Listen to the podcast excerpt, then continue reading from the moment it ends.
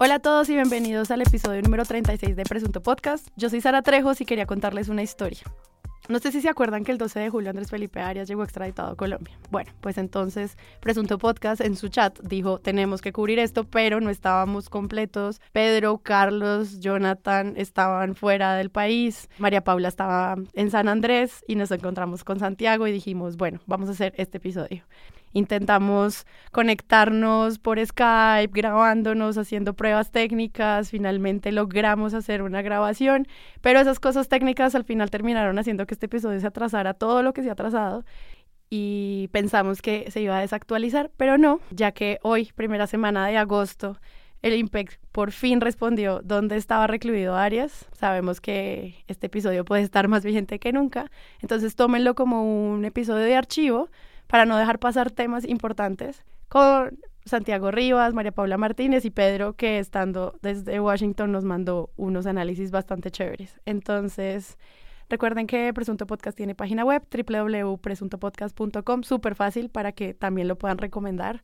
Ahí están no solo las redes sociales, sino también todas las plataformas de podcast donde nos pueden escuchar. Y además está el link a Patreon, que es el lugar donde ustedes pueden apoyar este proyecto y ser parte de este como gran equipo de trabajo que mantiene viva las temporadas y las grabaciones de esta idea. Quiero darle las gracias a Alejandro Rivas, a Pablo Convers, Arturo Durán, Andrea Gómez, Daniel Quintero, Andrés Guyabán, Viviana Castrillón, Diana Verdugo, Luis Guillermo Forero, Ana Bustamante, Julio César Cucaita, Miguel Correa, Daniel Franco, Iván Darío Cangrejo, Isabel de Brigard, Sebastián Martínez, Carlos Angulo, Felipe Useche, Alvin Schumat, John Baruch Soto, Pablo Villar, Daniela Muñoz y Carlos Cantor y a todos los demás Patreons que hacen parte del equipo de patrocinadores de este proyecto. Gracias en serio. Ahora estoy muy contenta de haber podido rescatar este episodio, que ustedes lo puedan escuchar.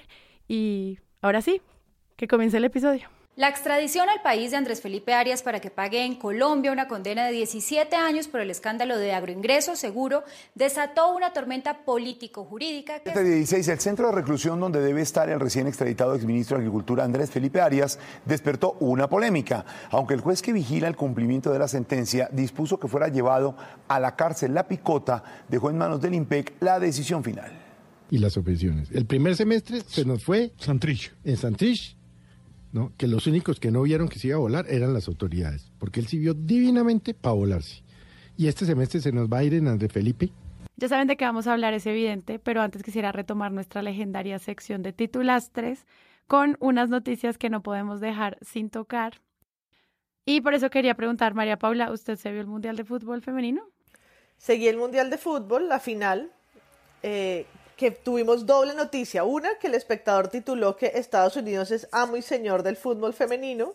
Eh, fuimos noticia en la BBC que publicó una historia contando que el espectador tuvo que cambiar su titular a dueña y patrona. Estados Unidos es dueña y patrona del fútbol femenino. Entonces fuimos doblemente noticia por titular, por titulastre sexista. Me llamo Alison Parker y soy la puta ama.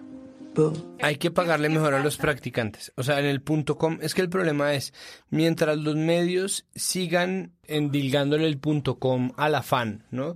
El, espectador ha mejorado mucho, en realidad, o sea, comparado con, con las primeras etapas de su, de su nueva fase eh, pagando, ¿no? De su nueva fase por suscripción digital. Eh, ha, hecho unos avances gigantescos, pero obviamente todavía le falta. Y yo creo que la gente de los medios tradicionales todavía eh, hace las cosas de Internet como de afán, ¿no? Ellos creen que es una versión rebajada de su trabajo y no lo es. Es una faceta que incluso trae consigo mayor responsabilidad por la cantidad de, de, implicaciones, por la velocidad de difusión, por no, el, punto com hay que cuidarlo y hay que pagarle mejor a los practicantes para que, para que piensen, ¿no? Es que el, el, problema es que el criterio se educa, pero pues también hay que decirles, ¿no? Hay que soplarles un poquito como, mire, no está bien, ¿no? Seguramente nadie se fijó porque obviamente estaban apelando a un lugar común, pero si alguien tiene que, repensar constantemente los lugares comunes, pues es precisamente un periodista, así que por favor, criterio. No, y esta idea, esta idea que el lenguaje fresco, el lenguaje fresco para las redes, parece que las instrucciones a un community manager fueran realmente casi que clickbait todo el tiempo. eh, aunque esté en un medio de información. ¿sí? En lo comercial no sé cuáles serán sus, sus estrategias para publicar anuncios, pero en los periódicos a veces pareciera que realmente la instrucción fuera, mira a ver cómo la embarras con un titular que la gente como que genere mucha, mucha atención, desviando una buena oportunidad para sacar un buen titular después de todo la lata que vamos dado en general con el fútbol femenino, que ganaron menos plata que en la Copa América, que se cubre con eh, puras imágenes de qué tan buenas están, que los titulares, los periódicos en Francia como Charlie Hebdo dijeron que iban a comer rico un mes, ¿no? Es como realmente les hicieron guiños durante todo el mundial no podían cerrar la copa con broche de oro poniendo amo y señor.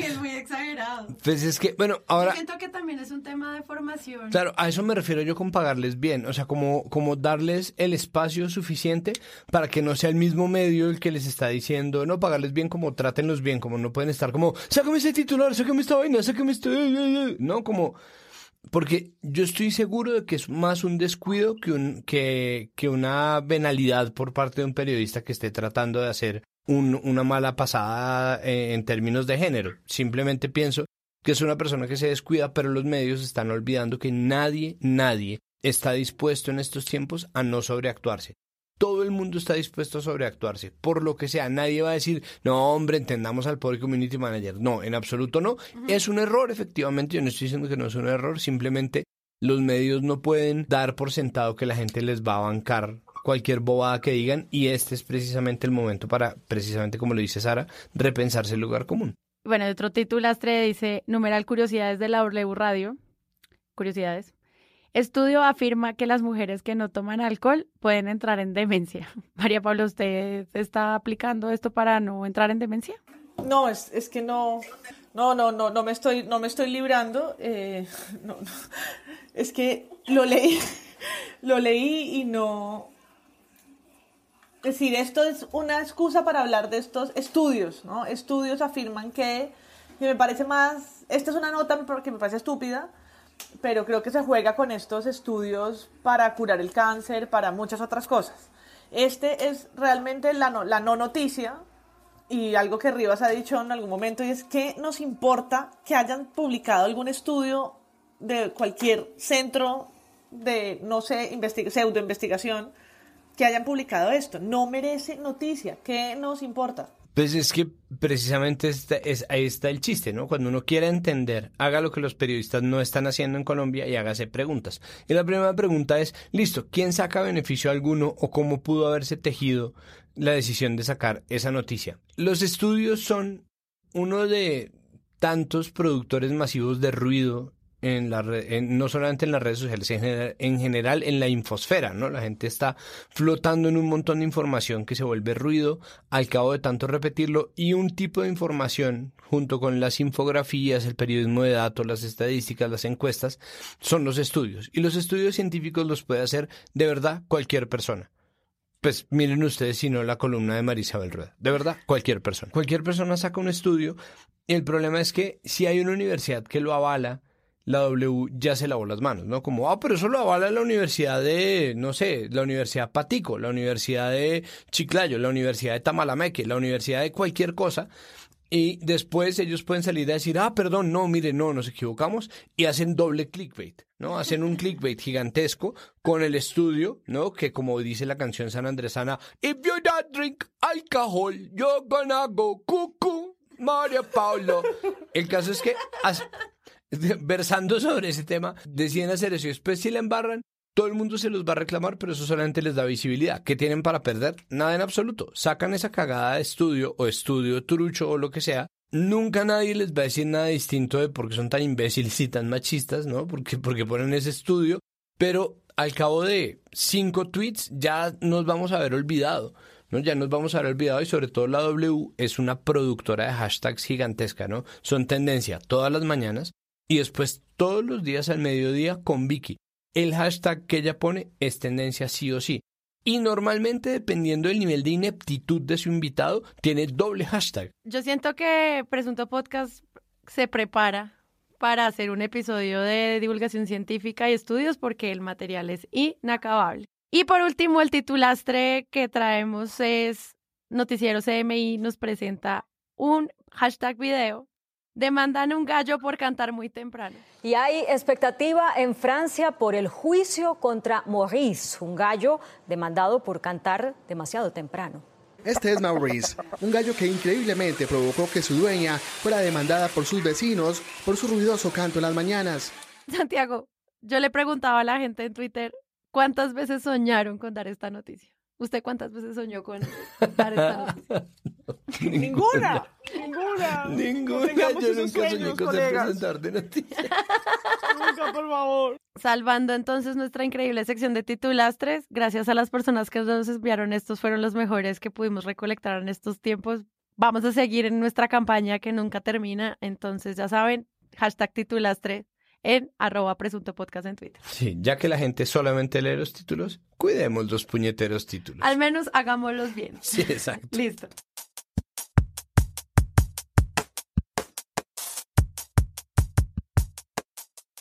Y retomando secciones viejas, Santiago. ¿Se acuerda de esa sección que usted diseñó solo para este podcast que se llama Glosario? O sea, nunca la usó en Que ningún otro nunca lado. se usó eh, en ningún otro espacio, ni en audio, ni en video, ni nada. No, entonces Nunca como jamás. somos súper originales, la palabra de hoy, justicia.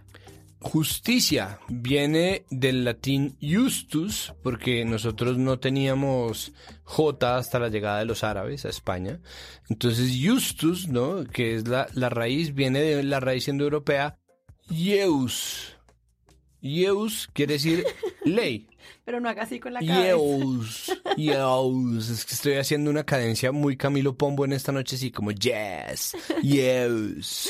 No, la raíz yeus, que quiere decir ley. Y luego seguramente se volvió justum o justus como adjetivo de pegado a la ley. Simplemente es eso. Apegado a la ley que curiosamente es lo que nada tiene que ver con el cubrimiento de las judiciales. Puede que no necesariamente desde los medios, porque los medios se dedican simplemente a replicar o a tratar de replicar los hechos, con uno que otro lapsus lingüe, ¿no? Con uno que otra palabra que denota algunas intenciones de subterfugio, pero en general lanzando hechos desnudos al mar de la polarización, ¿no? Al picadísimo mar de la polarización, que son pues las redes sociales donde finalmente se teje todo cuanto se puede tejer con el hilo de el ruido y la información. María Paula, ¿cómo cubren los medios los temas judiciales en general? Bueno, yo creo que, que la primera paradoja es que el cubrimiento judicial se caracteriza por estar guiado, mm,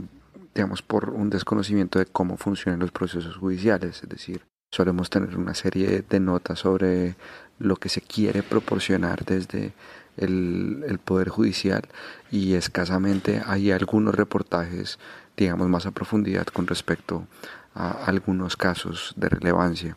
Hay que decir sí que, pues Colombia tiene varios medios grandes, tienen periodistas muy notables, destacados en temas judiciales, está Servitrago en el, en el tiempo, Diana Urán en el espectador, Giraldo en Red Más Noticias, Florencio en RCN, está Juan David Laverde en Caracol, eh, pero eh, de alguna manera se destacan en la medida en la que hay asuntos mm, que abordan profundamente, pero no es lo cotidiano de todos los días de los medios de comunicación en materia judicial. Lo segundo que me parece clave acá es que hay en el sector justicia hay fuentes mañosas, es decir, se, se litigan los medios de comunicación, abogados defensores, jueces, magistrados, mmm, ven en los medios de comunicación una plataforma de litigio. Yo creo que el caso Colmenares es un, es un gran ejemplo de, de, de hasta dónde puede llegar ese, esa intención de actores dentro de los procesos de utilizar los medios para los fines o los propósitos que tienen dentro de sus procesos judiciales. Yo,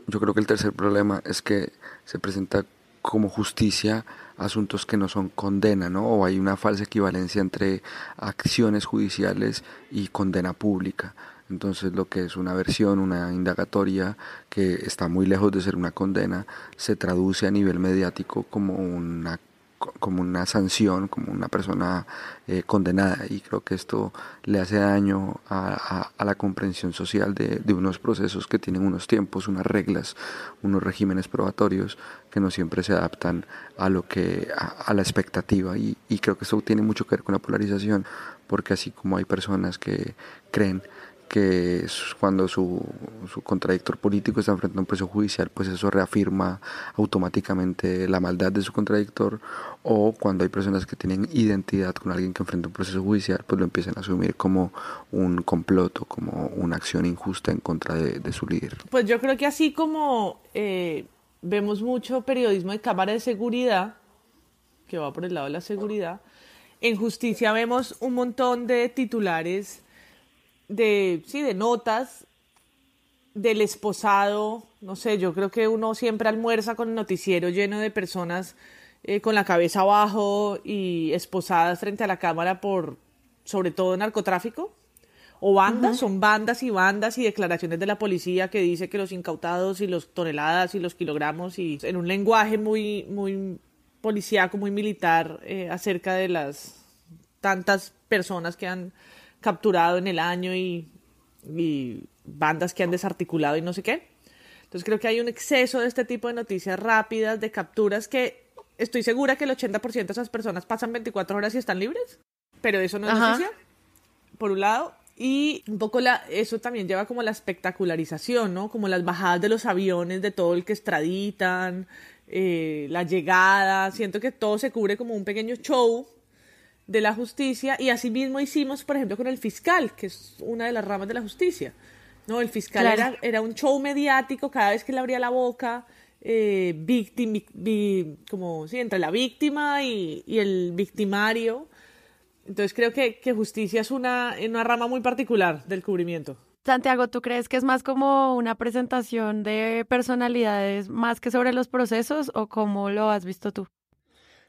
Pues sí, es decir, lo que, lo que existe, voy a tratar de ir un poco para atrás y perdón, pero en las salas de redacción están permanentemente buscando historias, ¿no? Y no solamente en el qué, sino también en el cómo. El problema es que hay unos puntos y hay unas líneas rojas que a mí me parece que no deberían cruzarse. Entonces yo entiendo, ¿no? Creo que se explica, pensado a partir de un periodismo de historias, que la gente busque hacer una novela de cada caso complicado, ¿no? Lo que pasa es que en este país no es solamente, bueno, en cualquier país, honestamente, pero en un país tan atribulado y que tan, tantas veces a la semana, tantas veces al día da muestras de no tener criterio ni herramientas ni, ni una, un seso común que nos permita abordar los casos de una manera tan siquiera elegante, ¿no? Como tranquila. Votar simplemente esas historias sin ningún tipo de proceso ¿no? de proceso previo de redacción de edición es un error. Entonces se, se elige contar las historias, ¿no? Que es un poco el llamado a la neutralidad, como, ah, no, yo estaba contándole, ¿no? O es más interesante si contamos la historia de, pero nosotros estamos omitiendo un montón de fallas inconscientes que nosotros tenemos. Primero, el clasismo, ¿no? Segundo, la izquierdofobia, que es real, ¿no? No importa qué tan cagada sea, digamos, lo de Santrich, siempre va a existir un sesgo eh, que se está utilizando y que no se está utilizando de manera consciente. Muchas veces es simplemente como nosotros damos por hecho que las cosas son en Colombia. Y las historias que se cuentan tienen muchos, eh, tienen mucho esos ingredientes. Entonces nosotros sí tenemos presos ilustres. Y Andrés Felipe Arias es un preso ilustre, ¿no? Es un tipo que ha vivido un drama, que lo muestran todo el tiempo llorando, que lo muestran todo el tiempo afligido, acompañado por su familia. Para la esposa del exministro de Agricultura, la reciente decisión del juez. Hablamos con Catalina Serrano, esposa del ex ministro de Agricultura. Lleno de cuestionamientos a la esposa, quien recibió la noticia en medio de incertidumbre, pero también como una nueva puerta que tal vez se abra para tenerlo en casa. La familia de Andrés Felipe Arias dice estar optimista a pesar de haber recibido un nuevo fallo en su contra. Hablan de su familia mucho más de lo que a nosotros nos importa la familia de cualquier persona que esté subyúdice. Ni siquiera de la esposa de Uribe hablan tanto, ¿no? Entonces, e, ese, ese movimiento puede venir de un asunto de clase y es los temas de la clase media alta y alta los estamos tratando permanentemente como si se tratara de telenovelas, mientras que lo otro sí aplica para judicial. La mayoría de esas noticias sobre áreas y eso están en Nación, ¿no? Mientras que judicial es la sección en donde pasan todos los reos, ¿no? los de Santrich para abajo, los más buscados del país. Claro. Sí, porque precisamente cuando hay estos temas como realmente no sé, importantes, qué es lo que debería estar cubriendo la justicia, como qué está pasando en este momento con la fiscalía, esas instituciones desaparecen cuando ahí no hay una personalidad que traiga el escándalo. O sea, no hemos vuelto a hablar de la fiscalía en los últimos meses desde, que se fue Néstor Humberto. ¿O ustedes qué han visto? O de las cortes, o de la Comisión para la Verdad, o algo más que haya pasado con la JEP, que no sea simplemente el tema de la financiación, sino lo que realmente está ocurriendo en estos espacios. Es que yo creo que se No sé. explica poco y es un tema difícil. Empezando porque no, no es claro para la ciudadanía cómo es quién juzga a quién y las instancias, digamos, de la rama judicial. Y es un chicharrón y obviamente pues es más fácil y, y en la pereza periodística cubrirlo a partir de los casos bomba que eh, no dan para en la inmediatez contar, oh, ¿no? Alguien que está extraditado pero es prófugo, pero vuelve, en qué condiciones vuelve y no sé, a quién es que le dan casa por cárcel, por qué a alguien se lo llevan a tener a estar en un en el cantón recluido y no en la picota, digamos, esas minucias uno, yo me acuerdo una vez que vi sacar como televisores de la celda de los Nule y más o menos, no, tenían como más gadgets que cualquiera en una casa normal. Yo decía, pero ¿dónde es que están recluidos? Si nunca es claro las condiciones de la justicia, la estructura y el periodismo no lo cuenta, porque pues cuenta la foto, cuenta la foto que es estos hermanos allí, la cara de, de- de aburrido de Samuel Moreno, pero nunca indagamos como en el realmente en cómo está la estructura de esto, cómo es que funciona, sino en la instantánea. Y precisamente eso hace que sea un tema que se transforma ya en algo más moral que en otra cosa, ¿no? Como que la gente ve la foto y dice, eso es injusto, como unas posiciones de la ciudadanía basadas en la ignorancia para determinar si una pena o no es justa o no. Y ahí es donde, no sé, Santi, ¿cómo ves eso? Pues nosotros nunca indagamos si Samuel Moreno tenía alguna vez una cara distinta a la... No, mentira. Eh, de- me parece que Una manilla diferente. una manilla distinta, una cara que no fuera exactamente esa cara de Draco Malfoy. Bueno, el caso es que los periódicos están todo el tiempo vendiendo entretenimiento, ¿no? Y los medios de comunicación. Es una lástima porque me parece que debería prestarse un doble servicio y el espacio en Internet es infinito y da para todo, ¿no?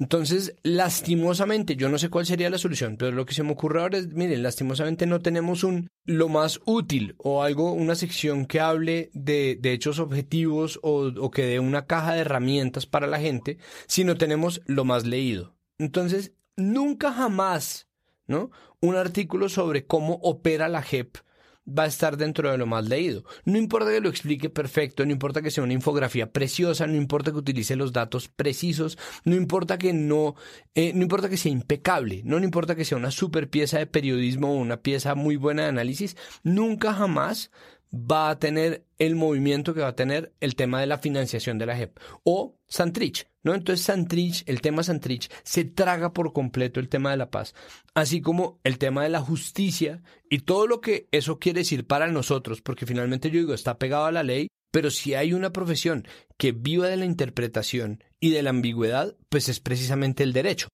Bueno, en ese camino me parece interesante resaltar el trabajo que hicieron en la Liga contra el Silencio, de cuál fue el lobby en el Congreso contra la ley de etiquetado y el tema de cómo se están marcando los alimentos en mayor azúcar, mayor sodio y cómo eso se iba muriendo lentamente mientras todos decían es que incluso en el Congreso y los medios de comunicación el tema es Santrich. Cuando pues está hablando de salud pública, regulación de los alimentos, que es un tema que le compete a más gente. O sea, a mí me parece más importante el tema de la alimentación. Ahí sí, ¿alguien quiere pensar en los niños?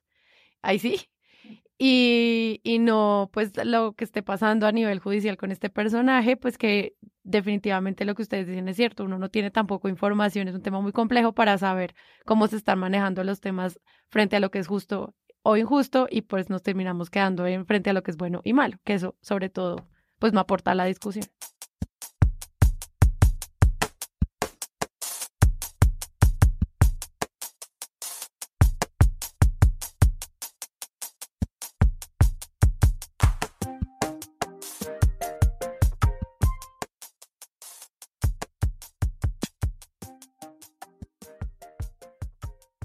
Ya dejando como eso, sí, vamos al show de la semana, que estuvo igual re bueno, o sea, pensemos en ese reality que estamos hablando. Eh, y es Andrés Felipe Arias y su extradición. ¿Cómo lo cubrieron los medios? Porque le dieron un bombo impresionante y también cuáles fueron esos sesgos eh, informativos con los cuales se enfrentaron a este tema. Pues yo creo que primero es como la paternalización del culpable, ¿no? Entonces Andrés Felipe, el padre que tiene una hija que es, ese familiar, que su esposa sufre, ¿no? Es como, se, siento que se, se cubre muchísimo, se ha cubierto este, muchísimo este, este caso, siempre desde lo humano, desde lo familiar y no desde el delito. Sí, pues habrán miles de, de personas en procesos penales que son padres, hijos, eh, esposos, de no, no, de uno, sino de seis o siete hijos, y siempre es irrelevante. No sé, no sé, cuál no sé cuántos de los Nule tendrían hijos, tal vez alguno, o estaría casado, o es hijo, qué sé yo. Pero creo que en este, a mí me llama la atención lo, lo importante que viene a ser ese tema, ¿no?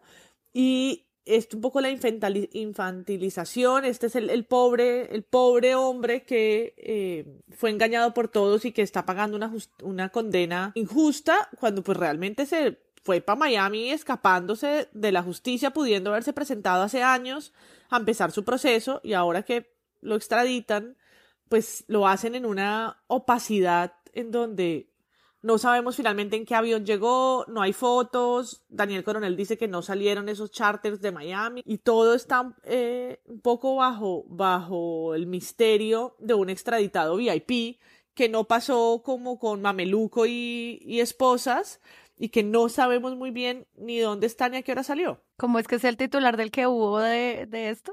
A Murcia lo cartelearon y a Arias lo escondieron. Es normal que los extraditados a Colombia los muestren las autoridades, pero en el caso del exministro de Agricultura, su llegada pasó inadvertida. Hace tres, semanas hubo show en el arribo del cerebro de la pirámide de MG. Pero además no solamente de él, yo me acuerdo, las escaleras en Catam eh, con extraditados las conocemos todos. Y la pregunta es, ¿por qué no vimos a Arias llegar? Si es el prófugo, si este es un, un novelón que llevamos siguiendo tantos años. Existe, es decir, existe un sesgo clarísimo y es un sesgo que está puesto en, en, en muchas, o sea, que se manifiesta de muchas formas.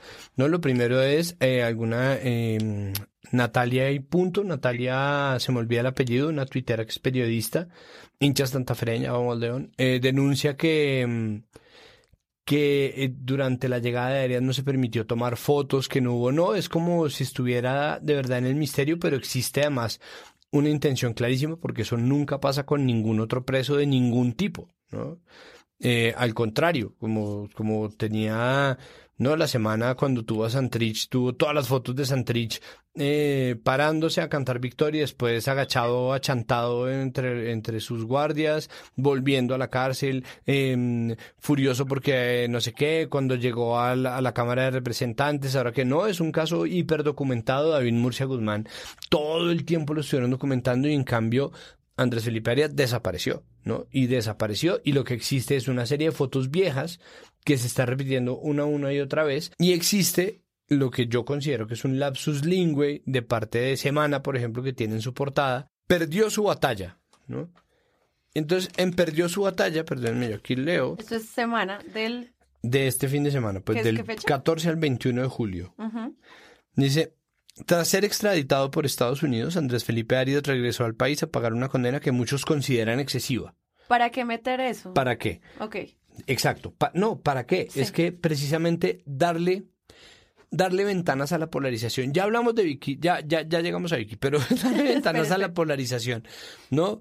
Para, para, para jugar, ¿no? Con tesis, ¿no? Para, para recrear tesis en la mente tampoco tiene ninguna utilidad concreta, simplemente está haciendo guiños editoriales, eso no es otra cosa. Porque si la noticia es la primera parte, lo otro es las consecuencias de, de, lo que está pasando, pero eso no tiene por qué ser complemento de la noticia. Pues es que podemos irnos tan largo como quieran, ¿no? Como que muchos consideran excesiva y muchos otros no. Pero ya es cuestión de cada quien. ¿Para qué chingas estás poniendo esa mierda? Pero rematan con una pregunta muy linda que es, ¿podrá rescatarlo el uribismo? ¿No? Rescatarlo. O sea, hay alguien que necesita ser salvado. Exacto. alguien que necesita que es, es, una víctima o está en mano, no está en una situación difícil, pero están borrando con ese verbo la posibilidad de que esa situación difícil sea producto de sus propios errores, ¿no? Cuando uno lo tienen que rescatar es porque uno está en aprietos, eh, pero no son aprietos en los que uno se metió. O sí se metió, pero de manera inocente, como, como lo que está pasando también ahora, y es que no tenemos muy claro, y vuelvo yo a mi cuento de las herramientas y las preguntas, qué es especulado por apropiación en favor de terceros, ¿no? Y eso da espacio a que todas las voces del mundo interfieran en la, en la, o sea, que todas las voces del mundo interfieran en la discusión. Porque hay mucha gente que salió a decir con total descargo como, pero ¿por qué es que tienen este tipo preso? Y es como en un momentico, hagamos memoria, decir, no, no es, no debería ser un asunto dejado a la polarización, sino dejado precisamente a la justicia, al imperio de la ley. ¿no? Entonces vemos el, el, literalmente el centerfold de semana, ¿no? Entonces, nación, no está en judicial, está en nación, portada. Perdió su batalla en rojo. De nuevo, tras ser extraditado por Estados Unidos, repite exactamente eso. Santiago, si tú fueras un, no sé, periodista paraguayo, llegas un día aquí a Colombia y lees eso, perdió su batalla, ¿qué te da a entender que esta persona, qué pasó? Pues que es un perseguido político. Sobre todo si lo ponen en pose de Padre Nuestro en la foto, ¿no? Con camisa blanca. Con camisa blanca, defendiendo como su punto, eh, no, no aparece abatido, de hecho, si después se compara, volvamos, yo a volver a, mi falsa dicotomía, porque es la dicotomía de Twitter. Que sea la dicotomía de Twitter solamente confirma que es falsa, ¿no? La gente está hablando, ay, ustedes se quejan de Arias, pero Santrich, no, no, son comparables. No son comparables, exacto. Entonces a Santrich le ponen otra vez la vaina y pone se busca, ¿no? Y vuelve lo mismo de estar afirmando cosas que es decir, mientras no haya nada confirmado, el periodista no debería confirmar nada.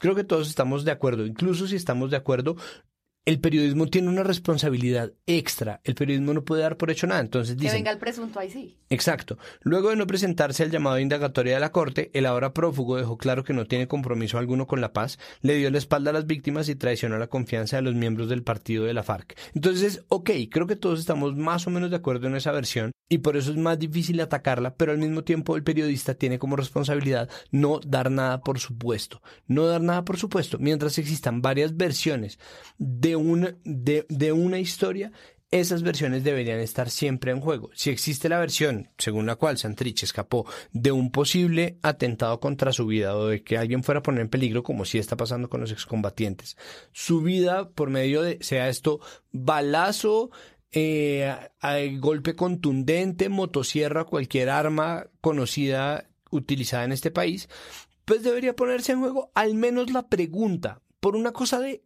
mera elegancia, es una cosa de modales, no es otra vaina. No importa que todos estemos de acuerdo, el periodista no puede dar por hecho nada y permanentemente se están dando por hecho cosas y se están haciendo guiños porque los medios finalmente pertenecen a la misma clase dirigente que está mandando la agenda. Entonces están todo el tiempo, ¿no? Circula la información por un sistema cerrado. Pues yo quiero volver como sobre las imágenes y lo que estaba diciendo Rivas. Pues esta foto, por ejemplo, de Andrés Felipe Arias en, en la W, que ya no sale de blanco, sino como cruzado de brazos con corbata. Hoy la pusieron en la W, no sé, en 40 tweets la misma foto. Nunca es la foto con los pliegos de agroingreso seguro atrás, ni con las tierras que se adjudicó, ¿no? Como si uno pensara en el cubrimiento a otra persona eh, se daría cuenta que este desde el tratamiento de las imágenes es atípico. Y obviamente eh, les regaló el tweet de Caracol Radio, que hace poco dijo, actriz porno resultó ser familiar de Andrés Felipe Arias. Y ponen otra foto de él. No, no, no merece casi ningún comentario, o sí, porque Caracol Radio siempre nos lo da todo para el día de grabación, y es un poco el, circo del cubrimiento eh, de este caso que es como de verdad volvamos a las gráficas básicas de qué pasó con estos títulos, qué pasó con todos los, como se dicho, con el delito que se le está imputando a eh, quien fuera alguna vez ministro de Agricultura. No, pues es que yo creo que, o sea, le- leamos estos tweets y yo quiero, antes de, pues leámoslos y luego les quiero plantear una reflexión sobre ahí cuál es el papel del periodista cuando finalmente se encuentra con estos como declaraciones que le van a dar likes. O sea, ahí está haciendo periodismo simplemente por traer gente polémica y no suena el gallo porque no tenemos folia acá, pero, de repente decir lo siguiente. Entonces, el hashtag es Arias culpable o inocente. Gracias, Vicky. Para que la gente decida, ¿no? Otra vez. Sí, no, porque que importan las cortes, ¿no? Fog, fog de cortes, ¿no? Entonces, dice eh, Rodríguez, invitado congresista revista, dice, la mayoría tenemos un coeficiente intelectual de 100, 120. El de Einstein de 127. Andrés Felipe Arias tenía 123. Siempre fue un genio, hombre brillante, es una persona que merece demostrar su inocencia. Además, no entiendo la relación entre la inteligencia y la criminalidad. Sí, pero no, pues no, Lex, Lex Luthor, ¿no?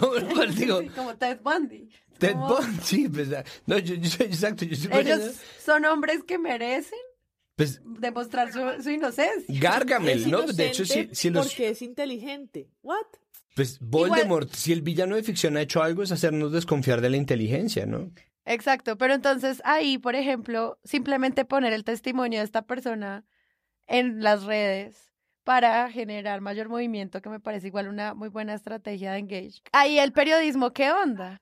¿Por qué le estamos dando más bombo a dos comparaciones salidas de la luna que realmente no tenemos cómo sustentar y no son más que verdad declaraciones individuales que pueden quedarse bien en el Congreso donde se grita cualquier cosa, pero no deberían, o sea, no son noticia, mejor dicho, no hay noticia. ¿Cuál es la noticia? No, pues. No, pues, Ah, esa. la, ¿sabe qué- sabe cuál es la noticia? Vicky. Es que ahí está, es que ahí está el problema, porque estamos montando una narrativa personalista para todo y nos hemos acostumbrado también a que la visibilidad es sinónimo de credibilidad. Entonces, si Vicky dice la verdad, está bien, pero si Vicky trae a tres mentirosos a su programa, la noticia sigue siendo Vicky. ¿Por qué? Porque lo que está haciendo ella es entretenimiento. Entonces, y yo lo digo además con conocimiento de causa porque yo he participado también del circo romano de Vicky, ¿no? Y uno termina gritando en medio de esto, termina peleando todo el mundo. La misma ministra de las TIC se sorprendió a sí misma gritando, ¿no? En el debate, ¡ah! ¿No? Completamente trolizada por Charo Guerra, como, ¿no? Entonces, ellas dos y, y Daniel Coronel también, pues déjeme hablar, no me interrumpa, ¡ah! ¿no? Como todo el mundo, ¡ah! dando alaridos. Porque ella lo que necesita, Vicky lo que necesita es eso. ¿Cuál es la noticia? Vicky Dávila.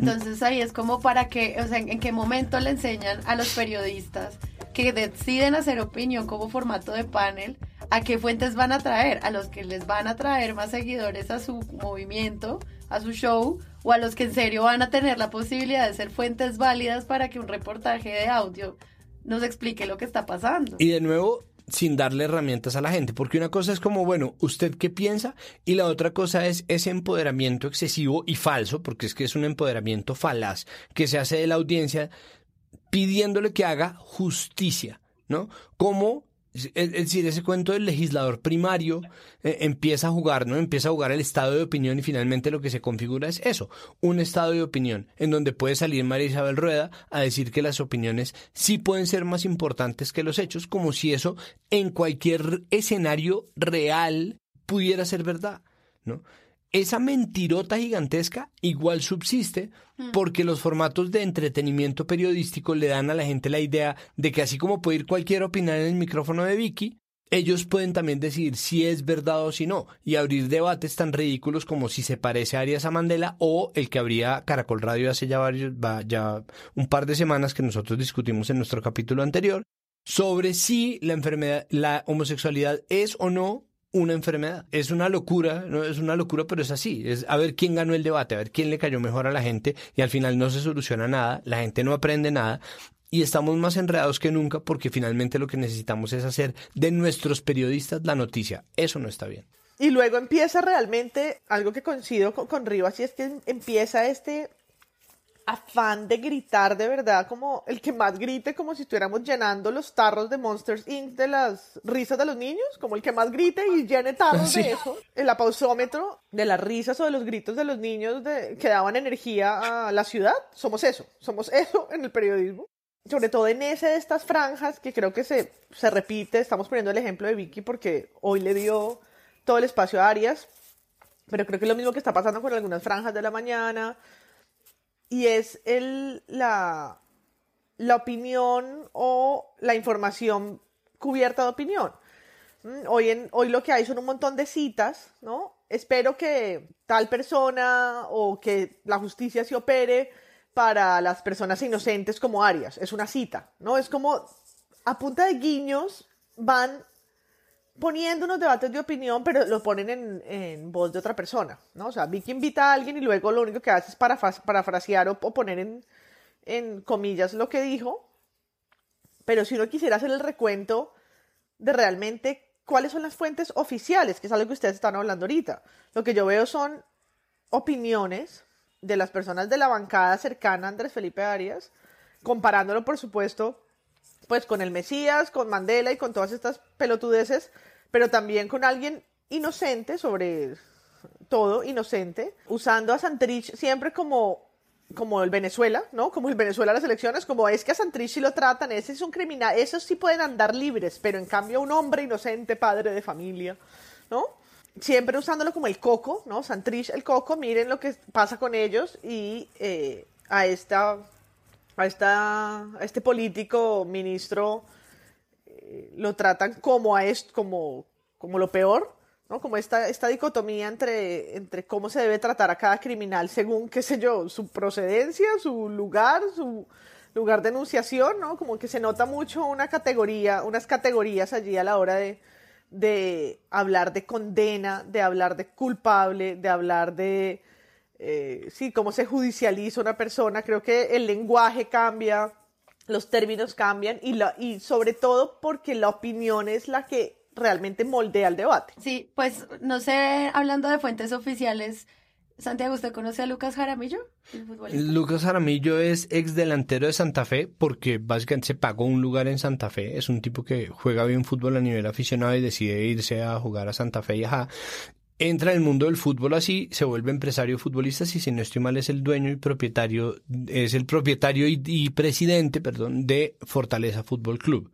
Pues a mí me parece que tiene todas las credenciales para decir, Andrés Felipe Arias es mi amigo de colegio, es inocente. Conozco su ADN y conozco su trayectoria, dice Jaramillo en la FM. Tiene todo Pues experto. eso, pues que mire, para amigos de colegio yo quiero recordarles a todos ustedes la carta del hijo de Néstor Humberto que pusieron en Nación, ¿no? En Nación a doble página en semana, diciéndole a, al hijo de Pisano, eh, al hijo de Pisano, diciéndole como eh, despidiéndolo porque además ya estaba muerto, ¿no? Cuando es como cuando ya es imposible defenderse, como cuando López Miquelsen escribió una columna estando él vivo y Klim muerto, como ese tal Klim a mí que me va a importar, ¿no? Como es como mira, si es del 2006 y ya está muerto desde el 81 este man, como ten respeto y no no no no trates de alterar la memoria de- del muerto porque es una pelea demasiado injusta.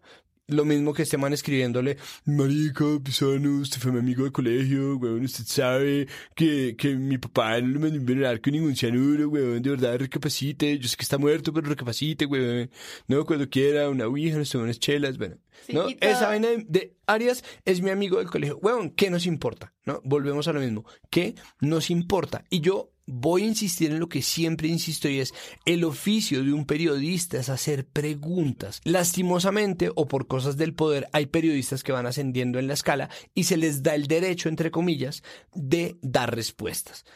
Y dan su opinión porque se supone que tienen un criterio formado, pero el periodista nunca debería dejar de hacer preguntas y nunca debería dejar de hacerse preguntas. Pero ya que les dejan dar respuestas, Ajá. ¿no? Ya que les dejan dar respuestas porque son periodistas que son poderosos, debería considerarse la estupidez periodística como un abuso de poder. Tienen derecho. La libertad de prensa comprende que los estúpidos pueden hablar en un micrófono, pero es una estupidez y es un abuso de poder porque es el poder el que los pone ahí a decir cualquier tontería y a ponerla como encuesta con sus community managers y con sus practicantes y con sus periodistas minions a rodar por todas las redes a ver quién responde o a ver quién más retuitea, sea para darles palo o sea para loarlos, las tonterías que ponen. Eh, Debería haber una regla en los periódicos y medios donde no se hiciera mención a la escolaridad de ningún político. Excepto si es Macías y no ha terminado el colegio. No, mentira. No, como se prohíbe hablar sobre todo de los bogotanos políticos o mayores de 50 años en función del colegio al que fueron. Al colegio al que fueron no es relevante. Además, es una pregunta clasista siempre, el 100% de las veces, eh, ¿en qué colegio estuviste? ¿Estudiaste o lo que sea? Y es reiterativo la cachacada de preguntar como, no, es, es que escucho a Julio con Alberto hablando de su colegio casi todas las mañanas en la W. Es como, pero ¿hasta cuándo la anécdota? ¿No? Del compañero, del compañero de Juan Manuel Santos en el San Carlos. Es que es información que además tengo y no debería tener, no, no debería ser relevante. Bueno, pues este fue, yo siento que para hablar de cortinas de humo, de personajes de escándalos, gracias a la novela que nos crearon con Andrés Felipe Arias, con Santrich. Vamos a estar muy pendientes. Mientras tanto, sigue pasando la legislación de los alimentos, sigue pasando la legislación de las tierras, el tema de la protección a los líderes, un millón de temas más. No, pues yo siento que ya esta telenovela sobre estos delincuentes que hay unos que son, hay unos que tienen un proceso justo, otro que es injusto, uno que es bueno, uno que es malo, Andrés Felipe bueno, culpable, que la, que la ciudadanía defina y no los jueces, pues porque pues así es que estamos. Eh, cerramos este episodio de hoy. Santiago Rivas, muchas gracias por venir. Bueno, muchísimas gracias por invitarme, como siempre, gracias por la oportunidad. María Paula en San Andrés, por allá conectada, gracias.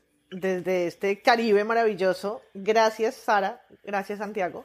Y hasta la próxima. Recuerden que Presunto Podcast está en todas las plataformas de podcast. Estamos en Twitter, arroba Presunto Podcast. Y si quieren saber cómo escucharnos, entren a www.presuntopodcast.com y ahí está todos los enlaces en donde nos pueden no solo escuchar, sino también apoyar. Les recuerdo que estamos grabando el mismo estudio. Mismoestudio.com es un lugar donde pueden escuchar otros podcasts maravillosos como Cosas de Internet, Magic Markers y Estúpido Nerd. Así que si se les acaban los episodios de Presunto, por allá hay otros lugares donde escuchar. Darle las gracias por la postproducción de este episodio a Sebastián Payán. Nos vemos la próxima semana. Chao.